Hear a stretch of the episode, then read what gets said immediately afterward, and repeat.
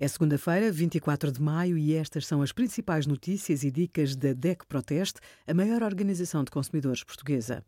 Hoje, em DEC.proteste.pt, sugerimos aditivo alimentar E171 pode representar risco para a saúde dos consumidores, soluções mais rentáveis para poupar dinheiro para os mais novos e ajudamos a testar a velocidade da sua internet.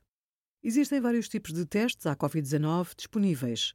Alguns servem para diagnosticar uma infecção atual e outros permitem determinar se a pessoa já teve contacto com o novo coronavírus.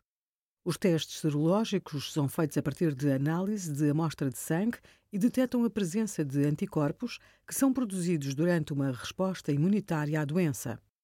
Não estão recomendados para o diagnóstico de novos casos de Covid-19. Os testes rápidos de pesquisa de antigênio detectam proteínas específicas do vírus produzidas no trato respiratório.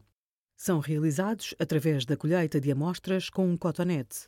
Permitem obter um diagnóstico rápido numa fase inicial da doença. Obrigada por acompanhar a DECO Proteste a contribuir para consumidores mais informados, participativos e exigentes. Visite o nosso site em deco.proteste.pt.